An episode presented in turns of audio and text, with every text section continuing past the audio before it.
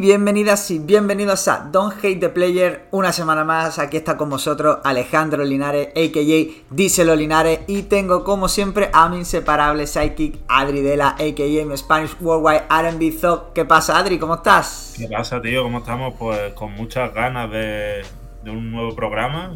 tú sabes que estoy como George Guadiana que aparezco, desaparezco en, este, en esta temporada y hoy toca aparecer. ¿Lil Guadiana? Eso es, mira. Ya tenemos otro AKJ. AKJ Lil Guadiana. Y tenemos hoy además entrevista chula. Porque llevábamos tiempo sin entrevistar a nadie de la tierra, a ningún malagueño. Y hoy traemos a DJ, productor, promotor, eh, ya nos irá contando qué más cosas. Eh, Ignacio, a.k.a. Casi, te igual a ti. Casi, casi me iguala en profesiones, ¿no? Ignacio, a.k.a. Nave, ¿qué tal? ¿Cómo estás? Hola, ¿qué tal? ¿Todo bien? ¿Todo bien? Por aquí. Pues eh, nada, aquí muchas gracias por venir, tío, que bueno, viene recomendado por nuestra queridísima eh, Clara a.k.a. Drizzy Claire. Y porque es verdad que... Bueno, la más pegada de España. Totalmente. sí, sí, no para, ¿eh? Últimamente no para esa chica. Sí, sí, bueno, y, así un poquito de referencias que me dio tuyas, ¿no? Eso, pues, que montaba, que cuéntanos un poco ahora, ¿no? Que porque aparte de que produce, de que pinchas y demás, también tienes tus fiestas por ahí, pues cuéntanos un poco, ¿no? Bueno, a qué te dedicas, qué haces y, qué estilos también, ¿no? Porque claro, este podcast es de hip hop, pero bueno, también intentamos siempre no hablar solo de rap, también estamos hablando mucho de RB y, y también hay otros géneros que, quizá no son rap, pero sí que están cercanos y que tienen muchos códigos. Sí, eh, bueno, pues para empezar, eh, yo soy un productor de música, como, como habéis dicho, y también eh, DJ.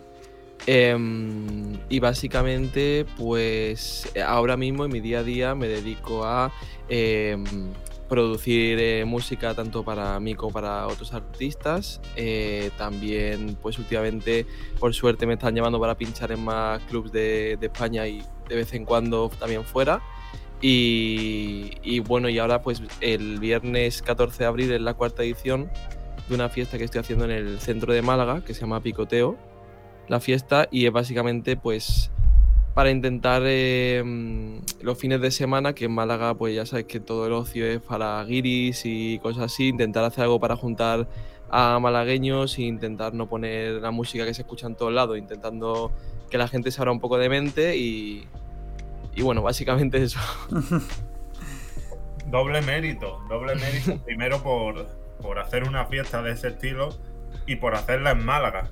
O sea, sí yo lo que te quería preguntar, eh, así, lo primero es eh, eh, cómo salir del reggaetón. Es decir, yo te, lo digo así de primera porque yo que voy a muchas fiestas, que he estado en muchos sitios, sé la clase de público que se mueve en Málaga en general.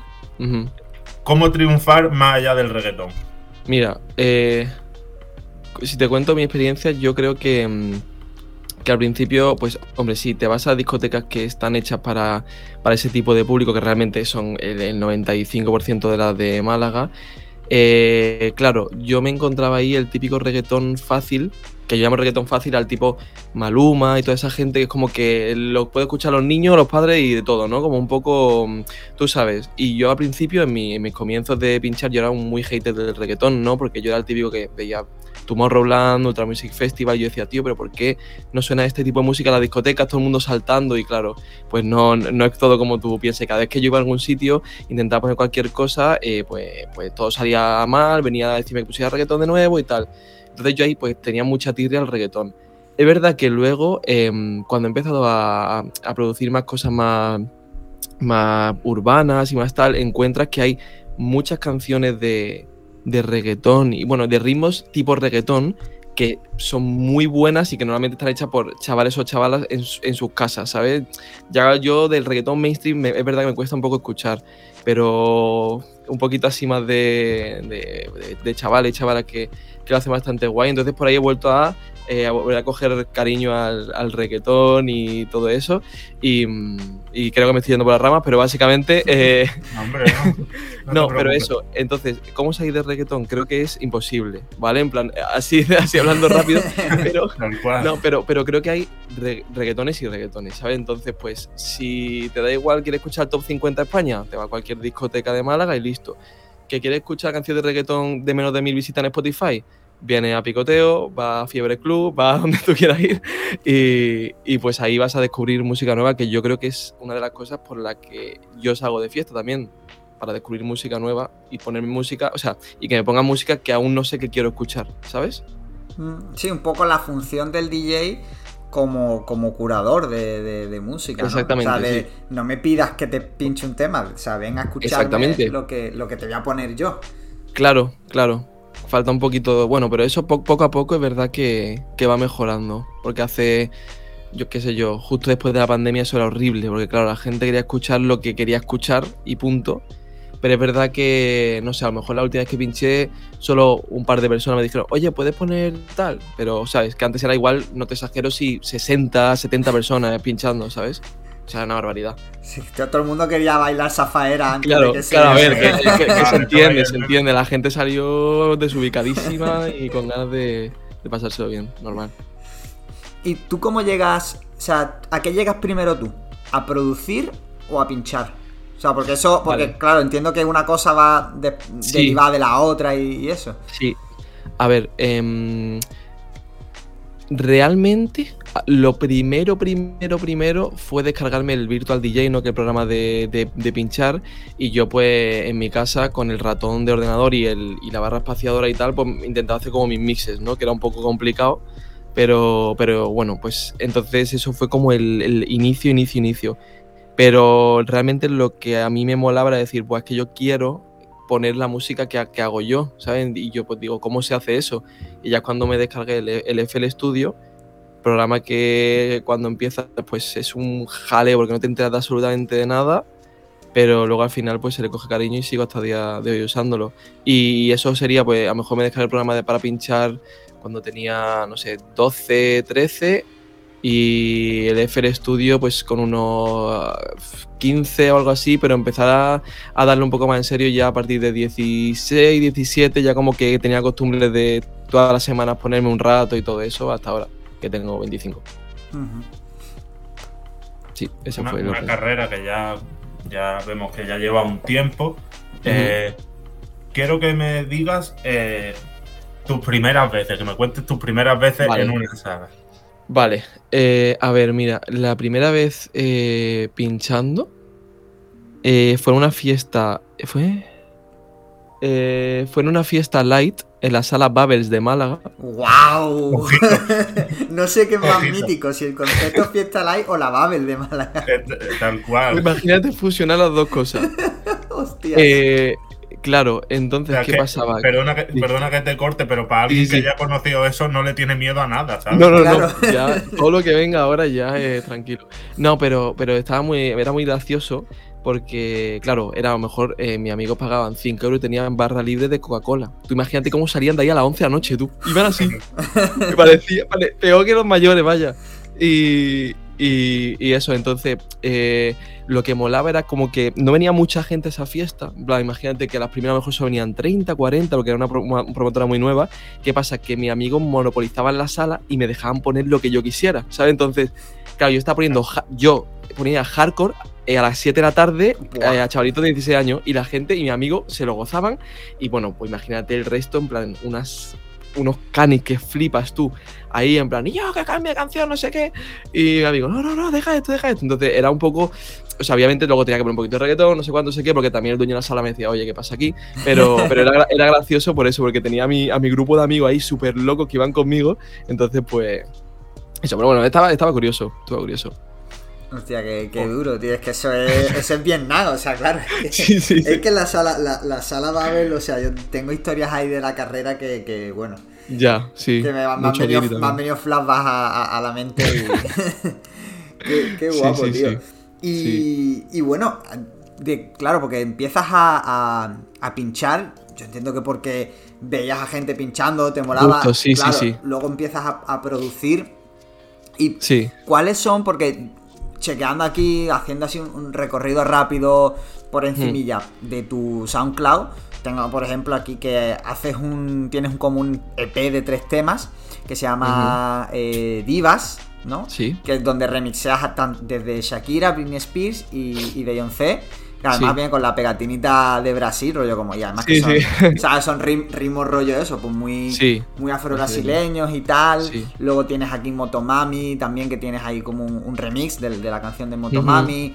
Tienes temas de Fate también remixeados, tienes temas de, Justin Bieber, o sea, ¿cuáles son tus influencias o tus referencias a la hora de, de, la música que tú consumes, ¿no? Y cuando vas a producir, no tanto pinchar, porque sí que pinchar es verdad que... Claro está como más acotado a música de fiesta, salvo que estés en algún evento, pero a la hora de, consumir de manera más general y por lo tanto también de producir o de que te mole, ¿cuáles hmm. son así tus referencias como más directas o más cercanas? Vale, em, pues buena pregunta. Em, a ver, por, englobar un poco, eh, casi todas las canciones que he mencionado ahí pues tienen algún componente tipo baile funk de Brasil y, a día de hoy es eh, una de mis mayores referencias, todo el tema de música brasileña, en cuanto, en plan, más baile funk que otro tipo de música brasileña. Em, y básicamente por, eh, pues bueno, me gustaba ya de, antes, de sobre 2018 algo así, empecé a consumirla más. Y en 2019 hice Erasmus a Coimbra, a Portugal, y acabé viviendo con 10 brasileños en una casa. Entonces, entonces, claro, yo ya con lo que venía de antes, más eso, eh, y que también cuando sales de fiesta allí es todo también influencia brasileña, allí música portuguesa poca. Y, como que allí fue como, vale, esto me, me gusta demasiado. Y, y, un proceso de estar escuchando todo el día eso, más la cuarentena, mm. fue como decir, vale, creo que voy a crearme una AK diferente para subir este tipo de música, no sé qué hacer, dándole mucha vuelta. Al final dije, tío, si es que en verdad no sé ni lo que, ni lo que estoy sacando yo como Neiva, así que para adelante, ¿no? Y empecé a soltar como ese tipo de música y a conocer a más peña de SoundCloud y todo eso, y al final como que, bueno, pues me he quedado un poco haciendo, haciendo ese, ese rollito, pero también... Em, consumo música de, todo tipo, realmente. Escucho mucho tipo. Casi todo eh, me gusta que sea hecho por con un ordenador y, desde casa y cosas así, ¿sabes? No me gusta, me gusta todo que sean como chavales muy, pues que tengan 3.000 oyentes, que tengan 1.000 oyentes, todo muy así, ¿sabes? Que pueda hablar con ellos, decir, yo, ¿cómo me va tu canción? Tal, pásame cosas que tenga, como muy así, ¿sabes? Me gusta interactuar mucho con los, con los artistas, y, pero sí, escucho realmente de, de todo. Y, mm, y bueno, básicamente, pues, pues eso es como mi. me nutro de ahí. ¿no? Si me dice música de tipo.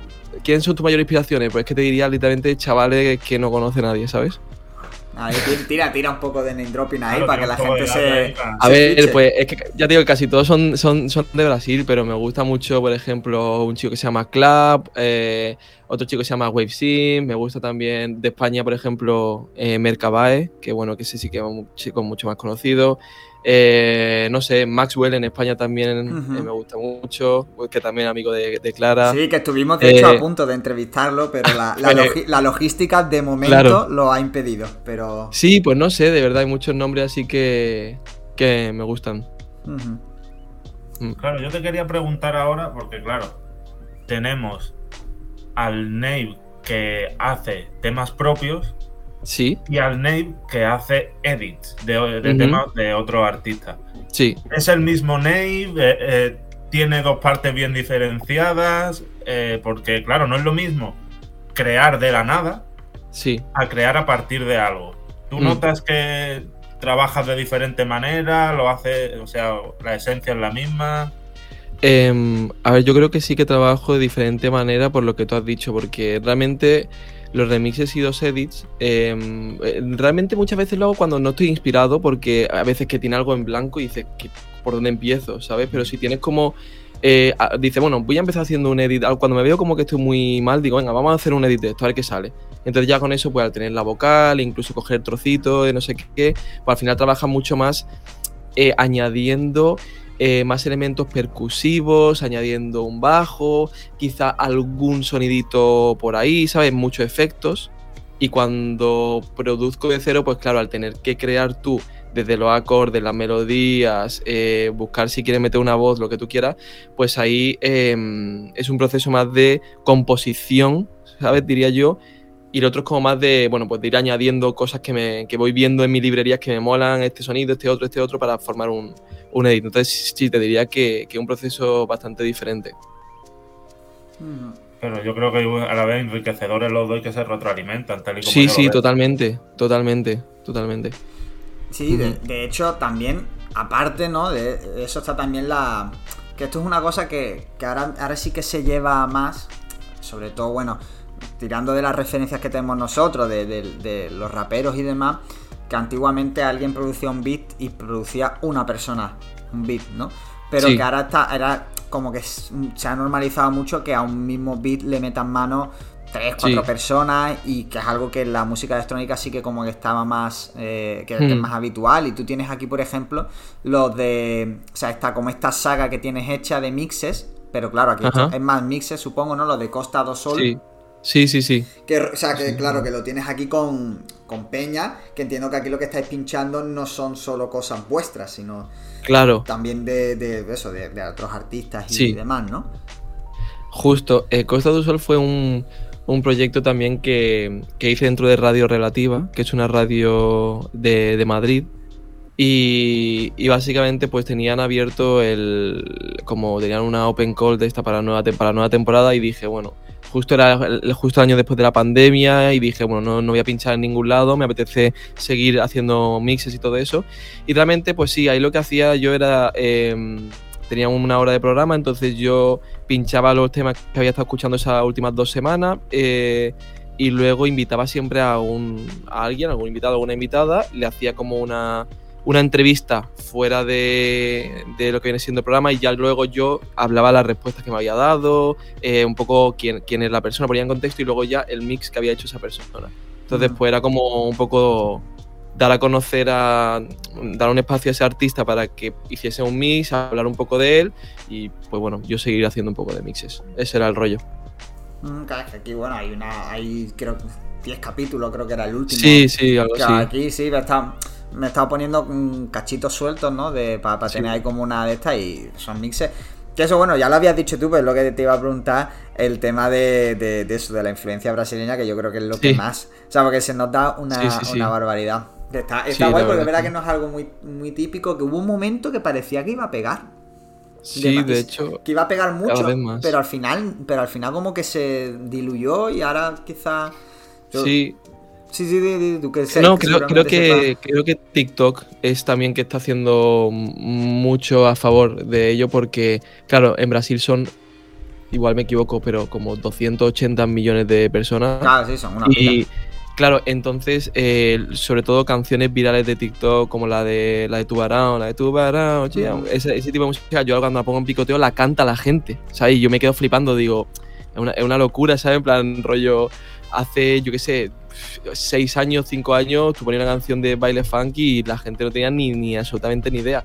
Pero ahora sí que es verdad que con los retos estos de TikTok y tal, cada dos por tres yo que tengo una hermana más pequeña está viendo TikTok y escucho eh, esa canción y pone, ah, sí, ahora mismo sale mucho y digo, hostia, si una canción que escucho yo, ¿sabes? En plan, como que está por ahí de repente, ¿sabes? Entonces me llama bastante la atención eso. Y sí, ahora cada vez, si vas a, a cualquier club así más underground, casi seguro que, que escuchas algo de, baile funk. Así que. Totalmente. Yo creo que ese tipo de funk es, ahora lo que era el reggaetón hace 20 años aquí, ¿sabes? Sí, de hecho sí, está como ahí como que la gente está un poco desubicada diciendo no, o sea, como que no conocen artistas, conocen canciones. O sea, la gente no te dice, claro, la gente te dice, buah, MC Keviño, eh, lo está petando. No tienes ni idea de quién es MC Keviño, pero te dicen, buah, la canción de tu o la canción de no sé qué, eh, ¿sabes? Claro, sí, yo, de hecho, de MC Keviño, la que me acuerdo que pegó, rollo la, explosión. 4 o 5 la, la de Hola Explosado o algo así, ¿no? La sí, que hace 4 o 5 años, Que, que, petó una barbaridad, que también era la época en la, que, en la que justo sacó Zetangana, la de Para llamar tu atención con MC Bin Laden, creo que era. Sí, sí, sí. O sea, como que hubo un, un campo ahí de cultivo que parecía que sí, que luego después no ha terminado todavía de, de, despegar mucho, pero que sí que está, está por ahí todavía Y, que, que, y que yo creo que va a sonar cada vez más, ¿no? Sí, justo. O sea, si te das cuenta, si vas atrás en el tiempo, cada dos, tres años aparece un tema tipo Danza Kuduro, después el Boom Boom Tam Tam, después, ¿sabes? Como que siempre hay como algún hit que llega a España y se queda muy viral. Y ahora pues con TikTok creo que está como llegando, en vez de cada dos, tres años, pues cada cuatro o cinco meses hay algo por ahí, como que está un poco más sonado. Bueno, y yo ahora, yo ahora te quería sacar un, clip que vi, que fue el primero que, vi tuyo. Sí. Skrillex, Madison Square Garden. Wow. Sí, creo que tengo esta camiseta por aquí. Sí. Me hice una camiseta, creo que fue ese clip, no sé si lo viste, bueno, me hice una camiseta que ponía Skrillex played my song at Madison Square Garden. Y fui a pinchar con eso a, la última picoteo. Hostia, pero duro, ¿eh? Es que es muy loco, sí, ¿eh? sí. Fue, fue, fue una, una, locura. O sea, encima, pues. Em, o sea, nadie me avisó. Me enteré yo. Eh, y la situación fue bastante graciosa porque, bueno, resumiendo muy rápido, yo en SoundCloud eh, de vez en cuando escribo mi nombre porque em, así sale, pues, por ejemplo, si alguien ha puesto un mix mío, pues sale como eh, nuevas pistas que contienen la palabra Nave, ¿no? Entonces, de repente vi uno nuevo que no había visto y ponía eh, el, set de Skrillex como, em, como alguien que había como rehecho el set de Skrillex desde cero en su casa para practicar o no sé qué y ponía eh, el tracklist está al 99%, hay algunas que me fallan. Y yo vi mi tema y dije, a ver, puede que no, ¿sabes? Porque a lo mejor no es de 100%. Me fui a YouTube y había un pavo que se puso en el Madison Garden así a grabar el tema con el móvil las tres horas de, O sea, grabar tres horas de la sesión. Así el tío. Joder. Y claro, allí pude ver que era mi canción. Claro, entonces en el momento en el que yo escucho que es mi canción, yo estaba aquí sentado me empezó a dar como un ataque de ansiedad, en plan de. o, sea, o sea, me empezó a faltar el aire y yo. Y empiezan como así. Y, mi hermana, ¿qué te pasa? ¿Qué te pasa? Digo, que Skrillex ha puesto de canción. Y mi hermana, ¿quién es Skrillex? Y digo, tan como si hubiese sido algo malo. Y yo, déjame. El cambio generacional ahí. Sí, ¿eh? sí, sí, tal cual. Y mi hermana, ¿pero quién es Skrillex? ¿Qué te pasa? Digo, nada, nada, nada. Y yo temblando ahí, o sea, a ver, es que yo también soy como, joder, he crecido con Skrillex, soy muy fan de, de Skrillex. Y, pues me sorprendió, ¿sabes? Sinceramente, no había ningún tipo de conexión. Eh, yo qué sé, si me hubiese pedido su manager la canción o algún conocido suyo, pero es que no, o sea, fue de la nada, no sé cómo, cómo llegó hasta la canción.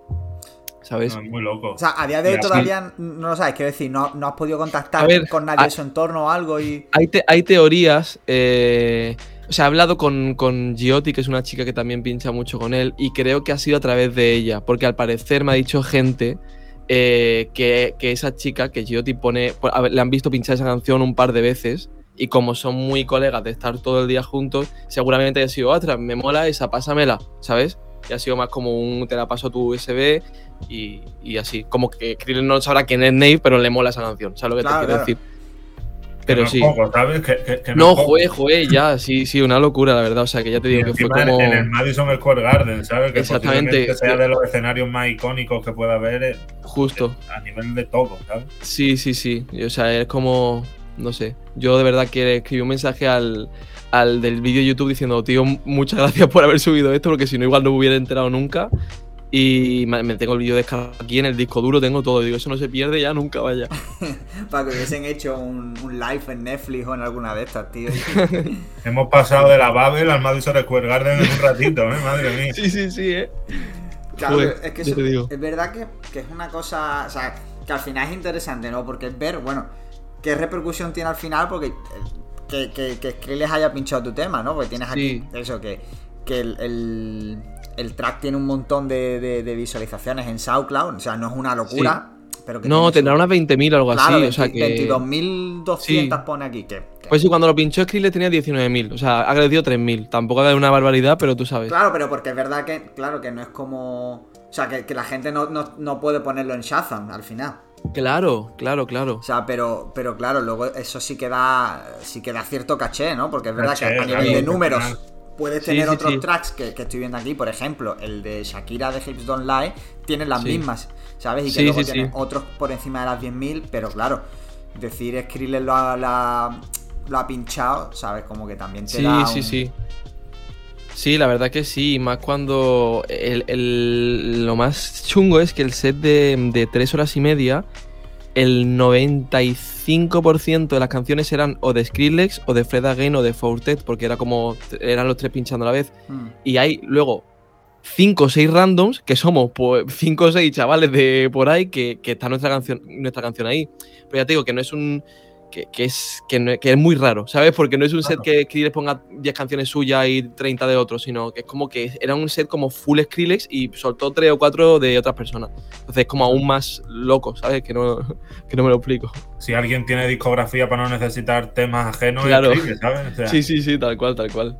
Mm, Skrillex, que por cierto, o sea, datos random, y compuso y produjo junto a Utada Hikaru la canción principal de Kingdom Hearts 3 eh, ah, sí, claro, claro. De hecho, eh, justo sí, sí, sí. Sí, sí, sí, claro que. Le sacamos la versión en japonés y en inglés. Ya ha tenido que venir él a hablar de su libro, literal. Literalmente. No, pero yo esa canción la escuché muchísimo. Mira que no soy. No he jugado mucho al, Kingdom Hearts, pero esa canción me flipó. Sí, la de, la de Face My Fears. Sí, sí. Sí, sí, es verdad que está guay, la canción está guay. Sí. No, no me parece la mejor de las que de los otros Kingdom Hearts, me gustan más, quizá también el factor nostalgia. Claro, seguro. Pero, es verdad que sí, que está, que está guapo, lo que pasa es que, claro, a, a los fans de la saga nos chocó una barbaridad, pero porque fue como súper random, claro. La, sí, sí. Porque la Utada Hikaru al final hace pop de típico K-pop japonés, rollo, o sea, J-pop más bien. Sí, sí, sí. Y de repente un tema con Skrillex, ¿sabes? pero... Skrillex que se apunta a todo, tío. Yo creo que no le queda por hacer nada, literal. O sea, creo que ya ha hecho todo tipo de música y venía de. porque era cantante y guitarrista de un grupo de metal antes de empezar con el dubstep y todo eso. O sea, que ya ha tocado, creo que todo. Sí, bueno, es que con, lo, con el dubstep es que, vamos, casi inventó un género, vaya. Que sí, sí, sí, sí. Fue una locura. Literal. Lo del dubstep fue algo mm, loquísimo. O sea, sí, o sea. Sí, literal. es que, verdad, a mí me, yo me acuerdo cuando. Porque siempre a esto ya. Y ya vamos a entrar en, en Málaga, ¿vale? Porque ahora aquí vamos a hacer desconexión regional, como nada más que para los oyentes del barrio.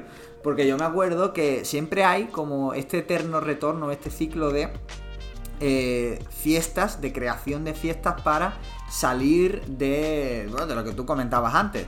Salir de las típicas Salagol, Salandén. Justo, y, justo. esto que se escucha siempre, ¿no? Y yo, porque yo me acuerdo que, bueno, cuando eh, los DJ de fiebre, eh, Ale en este caso, estaba también ahí con, con, mi colega Sharaupa Divan montando la de, la de Tropic. Sí. Y claro, y, luego después antes, ¿no? Las Tropical Magnum, todo esto casi un poco la historia de la música electrónica a través de fiestas alternativas en Málaga. Sí, sí, sí. Y mm. luego, bueno, nosotros aquí cuando que hemos llegado a montar las fiestas de Before, ¿no? Con toda la peña de Children of the Ghetto y demás.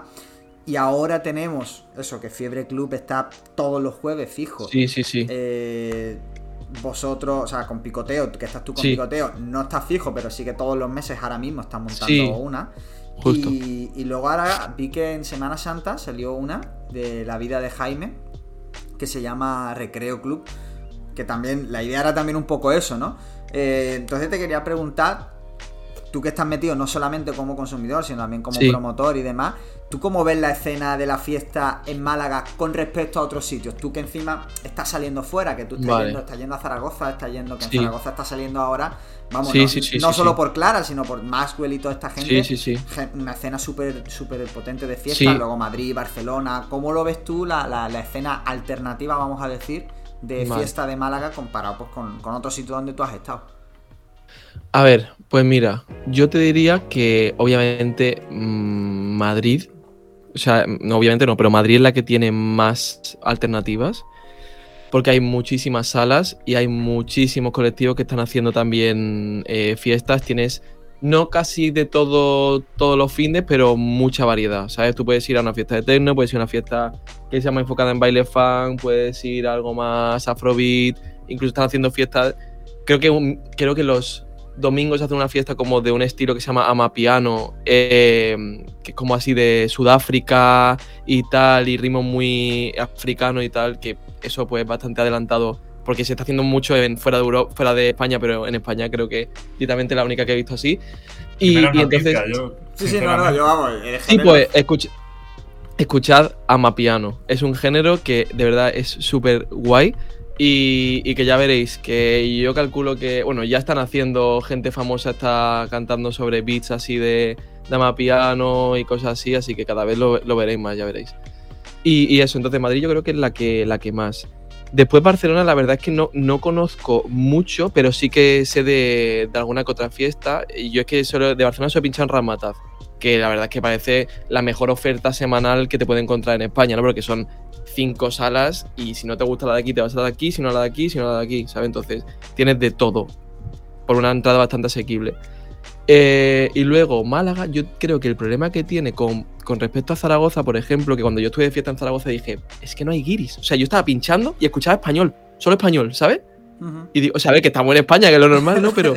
bueno, es lo normal según en qué sitio. Pero claro, pero en Málaga claro, verdad que. Claro, entonces yo decía. Eh, es un público diferente, ¿no? Porque como que, pues sí, como que había muchos muchos españoles y, poco turismo, entonces yo creo que también eh, hace que las fiestas sean más de, pues igual hay no sé cuántas fiestas, hay gente organizando fiestas tipo, pues tipo picoteo, tipo fiebre, igual hay cuatro o cinco fiestas en lo que es el centro de Zaragoza, ¿sabes? Que si un sábado no hay esta, está la otra, y si no el jueves está la otra, y si no sé qué, entonces hay bastante oferta para lo pequeña que es la ciudad y, la gente que vive allí. En Málaga vive mucha más gente y ahí. Mm, hasta que empezó a hacer picoteos que estaba fiebre. Que igual me estoy saltando a peña que no que desconozco, pero que, estaba fiebre que encima eran los jueves. que los desconozca es indicativo, ¿sabes? Claro, exactamente. Y que fiebre son los jueves, que por ejemplo, mis amigos que tienen trabajo de entrar a trabajar a las 8 de la mañana no pueden ir a fiebre. ¿Sabes lo que te quiero decir? claro, o sea, yo, yo a fiebre he ido literal. He ido una vez. Claro, es que el, pues, pues muchos estudiantes que o no van al cole al día siguiente o, o entran o tienen turno de tarde o, gente que tiene un horario más flexible los viernes o algo así. Entonces, pues claro, eh, gente que se pasa ahí los fines no tiene alternativas, ¿sabes? Claro, es una eh, de fiesta. claro, mucho más, muy reducida, sí, sí, sí. Pero, claro. y, una cosa que me llama mucho la atención de lo que estás diciendo, porque dices, es que allí no hay guiris, allí como que mm. no, no es turismo, pero mi experiencia, ¿no? De cuando he salido fuera de fiesta, digo fuera de, España, es que por lo general, fuera de España, eh, es más. O sea, la, el repertorio es más abierto. Claro, el, repertorio es más abierto, ¿no? O sea, vale, sí, sí, ya sé lo que estás diciendo. Claro, si una fiesta. O sea, si hay mucho guiri, no debería ser como más propicio eso. Como, Es que, a ver, lo, has entendido. o sea, el que haya guiris no es en plan rollo, no puedo poner otro tipo de música. El que haya guiris es que los dueños de los locales ah. dicen aquí solo top 50, no vayas a montar ningún tipo de fiesta que no sea así, porque se nos va la gente, ¿sabes? Es como ah. muy, plan, viene a España, oh, queremos escuchar Babuni, queremos escuchar no sé cuándo sé qué, como de repente empieza a poner tu drum and bass, dicen, oye, ¿qué pasa aquí? Que se me va la gente a la discoteca al lado, que ponen lo que quieren eh, la gente. Entonces, pues por ejemplo, ahora, eh, o sea, literal que yo para picoteo, la única opción eh, que, he visto viable es hacerlo en la sala de club, que antes se llama Spectra. Que, que, realmente una, una sala más de techno y más de así. Pero bueno, justo coincidía que estaban buscando una residencia mensual de algo que fuese. Eh, porque bueno, no, tienen un público muy, muy grande en las primeras horas de la noche, son más de gente que llega a partir de las 3 o por ahí, entonces pues estaban buscando justo una fiesta como la mía, entonces fue como justo, o sea, envió un mail, a la media hora estaba ya en el centro hablando con el dueño, fue como súper rápido. Entonces, eh, realmente solo a esa oportunidad, si de repente alguien dijese, ay, quiero hacer una fiesta también del rollo, eh, pues no sé dónde, ¿sabes lo que te quiero decir? No hay, no hay sitio, porque no la va a hacer ni en la sala Gol, ni la va a hacer en la Bambú, ni la va a hacer en la Bengué, ¿sabes? No sé si, siguen abiertas esas discotecas, pero que es así. Entonces, pues yo creo que en Zaragoza, por ejemplo, al no haber, em, como que son más abiertos de, venga, eh, a un evento, llevamos estos porcentajes, a ver cómo sale y ya vemos si seguimos o si lo dejamos en la primera, ¿sabes? Dan más libertad porque no exactamente. Exactamente, es gente de Zaragoza que quiere pues, pasárselo bien y aquí pues piensan más en, el tipo de público que va a venir, yo creo, ¿no? Algo así. Mm. Claro, porque una cosa que me ha hecho reflexionar es que es verdad que los extranjeros en general suelen ser más abiertos a la música internacional, sí. pero cuando vienen aquí nos encasillan mucho en eso, en el reggaetón, mm. en esa proliferación que hay de la música latina. Sí. Y entonces eso lastra un poco a la hora de, crear, de hacer sí, todo eso. Sí, yo creo que totalmente sí. O sea, es curioso, ¿no? O sea, al final como es una paradoja, ¿no? O sea, medio paradoja. Claro. Porque al final la gente que son, que luego después tú vas de fiesta por, en Inglaterra o que vas a cualquier otro lado o ves vídeos en Estados Unidos en los clubes y está sonando, por ejemplo, suena rap, algo que es impensable que suene aquí. O sea, movidas súper curiosas. Claro, yo por ejemplo, eh, mm, mm, que me gusta ver los vídeos estos que preguntan cuál es tu disco favorito o qué vas escuchando por la calle. He visto algunos vídeos de, extranjeros que lo hacen en Barcelona y la mayoría de respuestas eran rollo, no sé, Lauryn Hill, eh, John Thorpe y decía, sí, hombre, y una polla. ya ves, sí, sí, claro, no sé. otro, ¿no? Sí, sí, sí. Sí, sí tal cual. Es curioso. Y Escucha, una cosa que nos has contado así antes, fuera de, de Off the Record, sí. es que tienes también un, bueno, no sé si sello, editora, discográfica, ¿no? Hmm. Eh, ¿Cómo se llama? Cuéntanos y quiénes estáis, ¿no? Que bueno, que me has contado con Peña de Madrid y demás, y, qué hmm. proyectos tienes ahí entre manos y eso. Vale, pues eh, yo en, una época de mi vida consumía mucho eh, house y mucho future bounce, y que era como más, como más para festivales y cosas así, ¿no? Y deep house, bass house. Entonces, pues, cuando, no sé, sobre 2016, 2017, teníamos como una serie de mixes que subíamos a SoundCloud con, bajo el nombre de Charge Radio. Em, y éramos como 6 o 7 productores y DJ que, bueno, ya traíamos invitados y no sé qué, no sé cuánto. Y bueno, pues empezamos a conseguir bastante movimiento dentro de SoundCloud. Y luego hicimos como un parón y justo antes de la pandemia dijimos, oye, llevamos ya un tiempo, oye, ya que hay tanta gente que está pidiendo que esto vuelva, que esto tal, ¿por qué nosotros no hacemos una discográfica, empezamos a distribuir temas de chavales que también nos están escribiendo y, empezamos a lanzar temas en las plataformas digitales y todo eso? Entonces, pues formamos un, equipo que se llama Charge eh, Records y, somos dos chicos de Madrid, un chico de Valencia y, yo de Málaga. Bueno, hay otro chico más de Linares, concretamente, que se ha ah, incorporado. Es curioso. sí, es curioso. Eh, entonces, bueno, eh, resumiendo, básicamente de Charge, de Chart Records somos una discográfica que ahora mismo pues estamos un poco como evolucionando, pero si escuchas nuestra música va desde eso, bass house, house, tech house, pero no es el típico house o el típico deep house, es como todo muy, intentamos que sea muy innovador. Trabajamos con artistas de todas partes del mundo, hemos sacado gente de todos los continentes, más de 150 canciones llevamos ya lanzadas y, y son todos, intentamos que que el, sonido esté muy trabajado, que no suene a lo que suena siempre intentamos pues involucrar mucho también a los artistas en el proceso de, creación. Eh, en cuanto a contenido en redes sociales, intentamos hacer de vez en cuando algún que otro evento hemos hecho, alguna sesión en algún sitio específico, eh, sacando los temas a la luz de un EP, de lo que fuera que vamos a lanzar.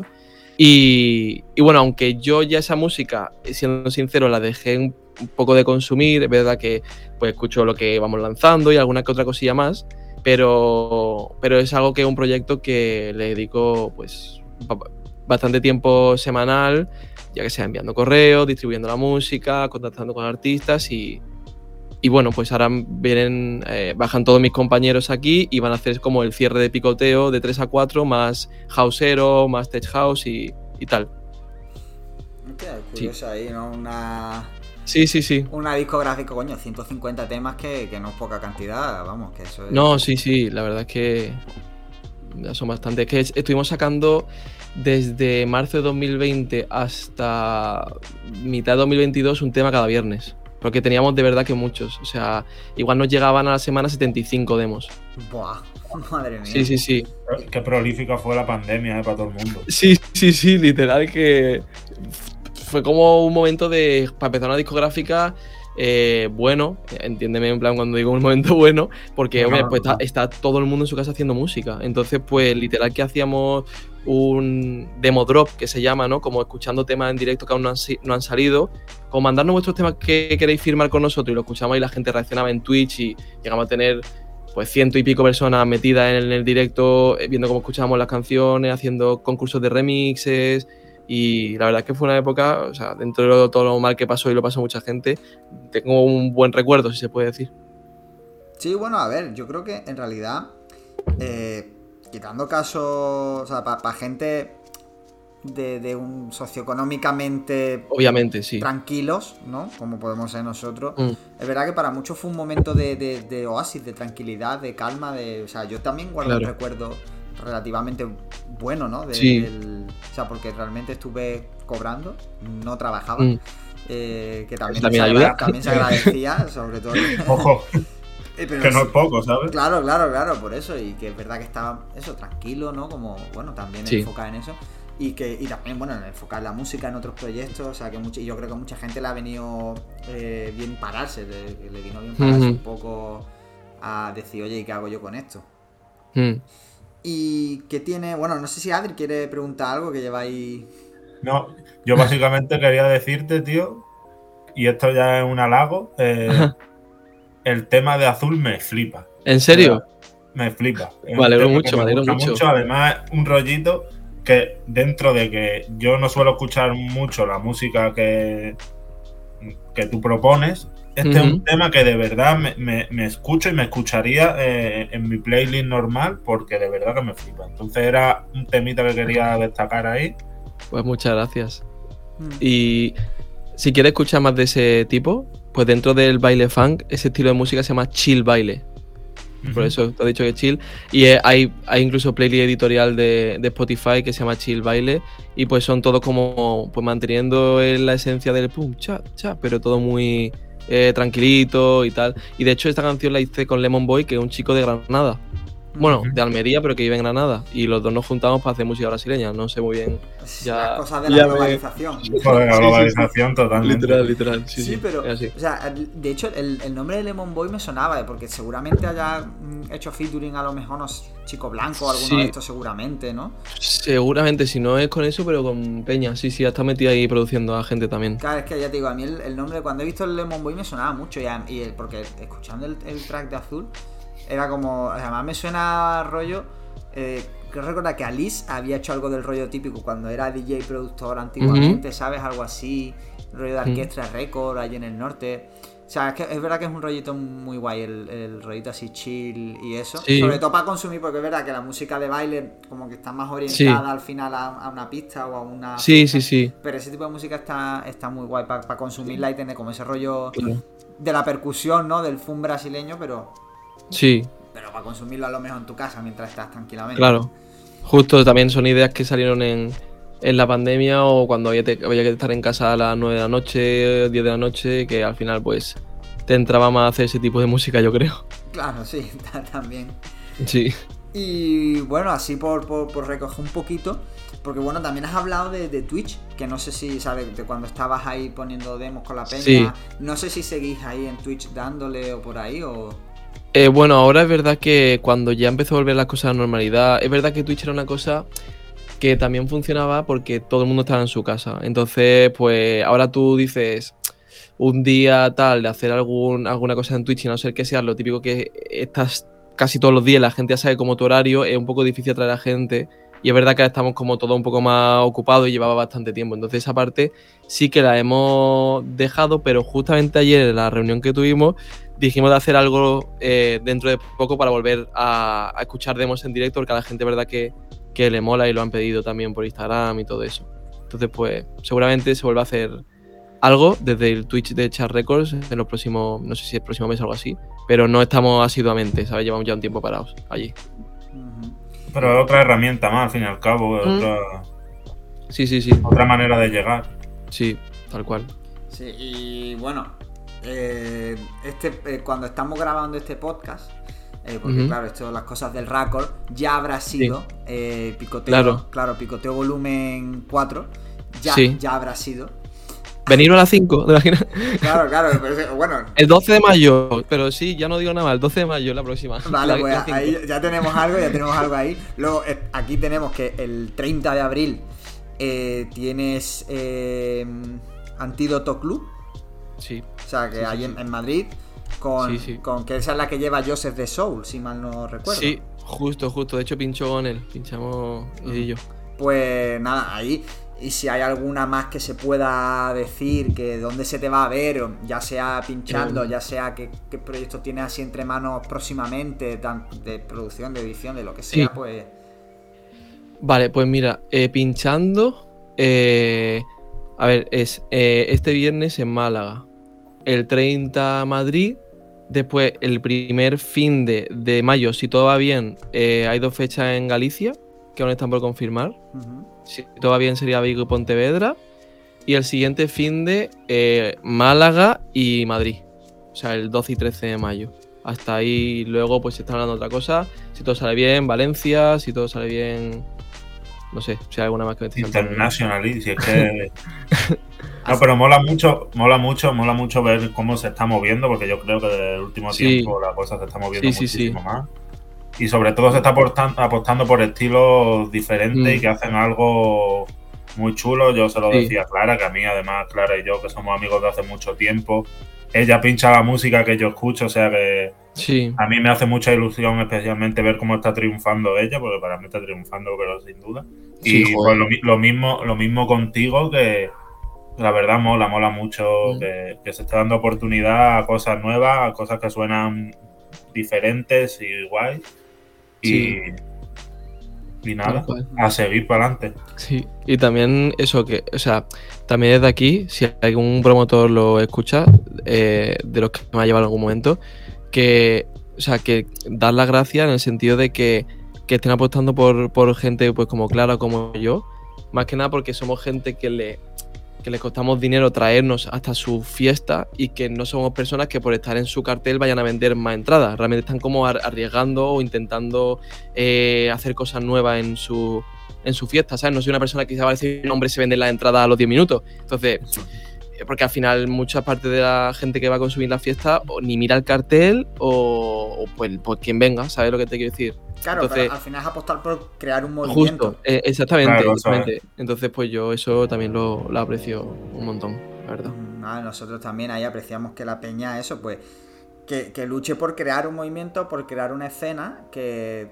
no solamente eso, de, de, conciertos, sino también de fiestas, de DJ, de darle la importancia que se merece a los DJs, a los productores y, a todos los que forman ¿no? lo que es la industria al final de la, de la música a todas horas. Así que bueno, pues nada, ya terminamos. Muchísimas gracias por, pasarte por Don G de Play, eh, Nave. Nada, juega a vosotros por invitarme. Y nada, pues ya eh, retroactivamente te estaré viendo el viernes, donde claro, sí, sí, sí. vas a pinchar. y espero verte también en el siguiente viernes en, en, mayo, si el trabajo me lo permite. Genial. Y nada, muchas gracias también a ti, Adri, como siempre. Nada, muchas, muchas de nada. Estoy aquí un poco desterrado. A mí también me gustaría estar el viernes, no va a ser posible viviendo aquí en Madrid. pero bueno, puedes, ir que estando en Madrid, eso es. Opciones va a haber seguro. Sí, sí, sí. Claro. Y nada, a los que nos están escuchando, ya sabéis, nos vemos la, la semana que viene, como siempre. Y nada, ya sabéis, odia al juego. No odias al jugador. Bless. Let's go.